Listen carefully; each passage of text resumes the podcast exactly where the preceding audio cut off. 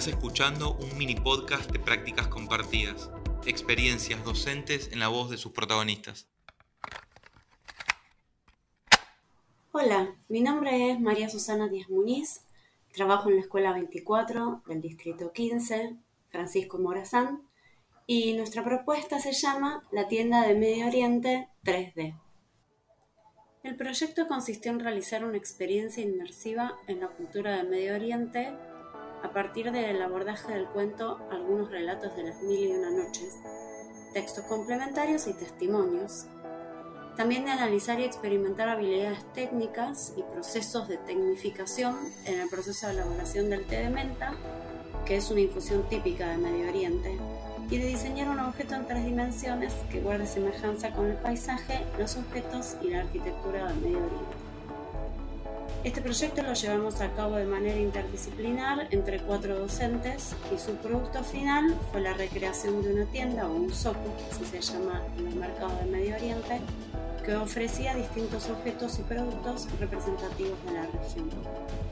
La idea surgió a partir de la lectura, comprensión, exploración, análisis del cuento en el área de prácticas del lenguaje, junto con biblioteca y con el objetivo de lograr una experiencia vívida y sobre todo significativa para las y los estudiantes. Trabajamos con la profesora de educación digital, donde abordamos junto a los estudiantes el modelado e impresión 3D a través de la plataforma Tinkercad y a fin de crear muestras en tres dimensiones que fueran iconográficos del paisaje, de los objetos y la arquitectura de la región. Eh, desde prácticas del lenguaje y biblioteca nos enriquecimos con videos y lecturas complementarias. Además de los textos que dieron origen al proyecto, también abordamos otros que reflejaban la cultura. Los videos nos llevaron a conocer la ubicación geográfica y también tuvimos una mirada de los ojos desde adentro, que los recorrimos, miramos sus objetos de las tiendas. Y también olimos y degustamos especias, vimos telas y también otros objetos comprados en una tienda que eran reales. Y mientras tanto, con la profesora de educación tecnológica, averiguamos sobre el proceso y las técnicas que se emplean en la producción del té de menta y las pusimos en práctica. También vimos videos inspiradores e instructivos y buscamos información específica sobre el procedimiento que tenían que realizar. Y tomamos té recolectado por nosotros, porque en la escuela tenemos un espacio donde hay una pequeña plantación de menta, entre otras especies, y recurrimos a ella para que la experiencia sea más significativa aún.